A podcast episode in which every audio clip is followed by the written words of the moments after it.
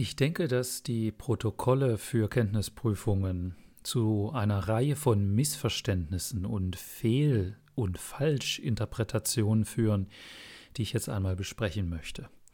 Anlass gibt äh, eine Kommunikation, die ich äh, gerade verfolgt habe in einer Kenntnisprüfungs-WhatsApp-Gruppe, äh, die mir immer wieder zeigen, welche Denkmuster existieren und wie dort bestimmte Mythen ähm, kommuniziert werden, auf der Basis, dass sie eben immer nur vermuten können. Nun folgendes, also ähm, was passiert ist ungefähr so, Sie sehen Protokolle, Sie sehen Berichte aus Prüfungen und dann ist alles unglaublich detailliert. Und dann werden dann manchmal Fragen gestellt, wo Sie dann sagen, meine Güte, ist das denn so wichtig? Ist man denn jetzt, ist deshalb jemand durchgefallen? Und da ist schon die Lösung des Problems. Nur weil eine Frage mal gestellt wurde, heißt das noch lange nicht, dass jemand schon mal durchgefallen ist, weil er diese Frage nicht beantworten konnte. Nochmal, lassen Sie sich das mal genau durch den Kopf gehen, was ich da gerade sage. Nur weil eine Frage in einem Protokoll steht oder ein Thema in einem Protokoll steht und irgendwann mal in einer Prüfung gefragt wurde, heißt es nicht, dass jemand deswegen schon mal durchgefallen ist, nur weil er diese Sache nicht wusste. Das ist, ich, ich glaube, ein ganz einfaches Missverständnis, was wir ein für alle Mal klären sollten. Versetzen Sie sich mal ein in, für einen Moment äh, in die Situation eines Prüfers. Sie sind also Facharzt und Sie prüfen jetzt äh, internationale Ärzte.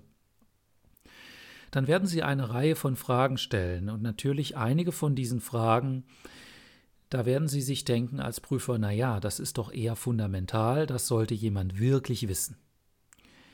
Und wenn jemand das nicht beantworten kann, hm, dann müsste man darüber nachdenken, ob dieser Teilnehmer vielleicht auch die Prüfung wiederholen muss.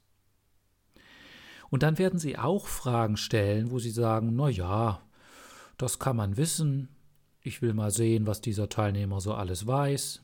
Ich möchte vielleicht auch dem Teilnehmer oder der Teilnehmerin zeigen, dass ich viel weiß oder dass natürlich das medizinische Wissen sehr umfangreich ist und dass es auch in Deutschland viele Spezialitäten gibt und so weiter. Das heißt, sie werden natürlich auch mal schwierigere Fragen stellen oder Fragen zu exotischeren Dingen, die aber so zentral nicht sind.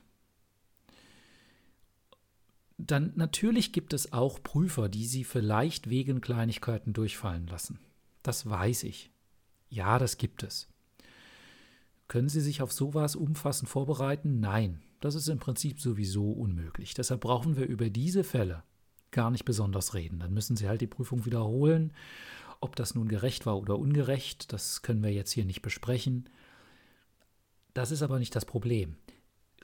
Das, was ich hier mit Ihnen äh, lösen möchte, ist dieses Problem, dass Sie, dass sehr viele von Ihnen äh, so in so eine einen äh, falschen Aktionismus verfallen. Also sie denken jetzt, sie müssen alles in die Tiefe lernen, sie müssen doch alles wissen und dann kriegen sie Panik und das Problem, was dann entsteht, ist, dass sie eine falsche Lernstrategie für, äh, ähm, planen und verwenden. Ich habe das in meinem äh, Podcast Lernen Sie in die Breite, bevor Sie in die Tiefe lernen. Habe ich das bereits besprochen. Aber dies ist jetzt nochmal eine besondere Betonung des Aspektes, dass nur weil irgendwas in irgendeinem Protokoll steht, Sie bitte nicht denken, dass Sie das auch umfangreich wissen müssen. Das ist ein ganz, ganz wichtiges Missverständnis.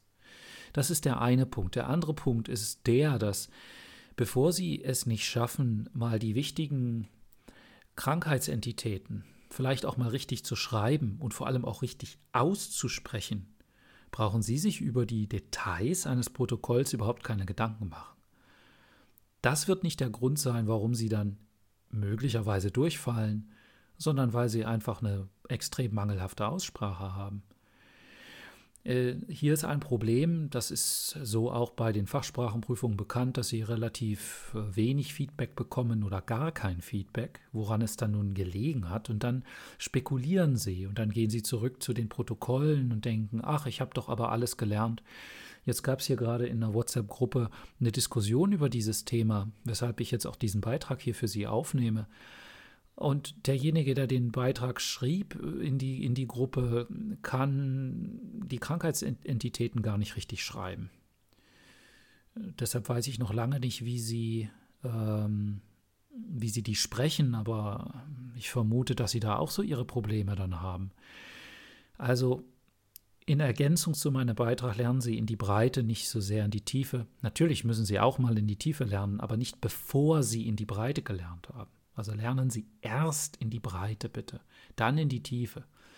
Oder besser gesagt, lernen Sie erst in die Breite, dann die Aussprache und dann in die Tiefe. okay?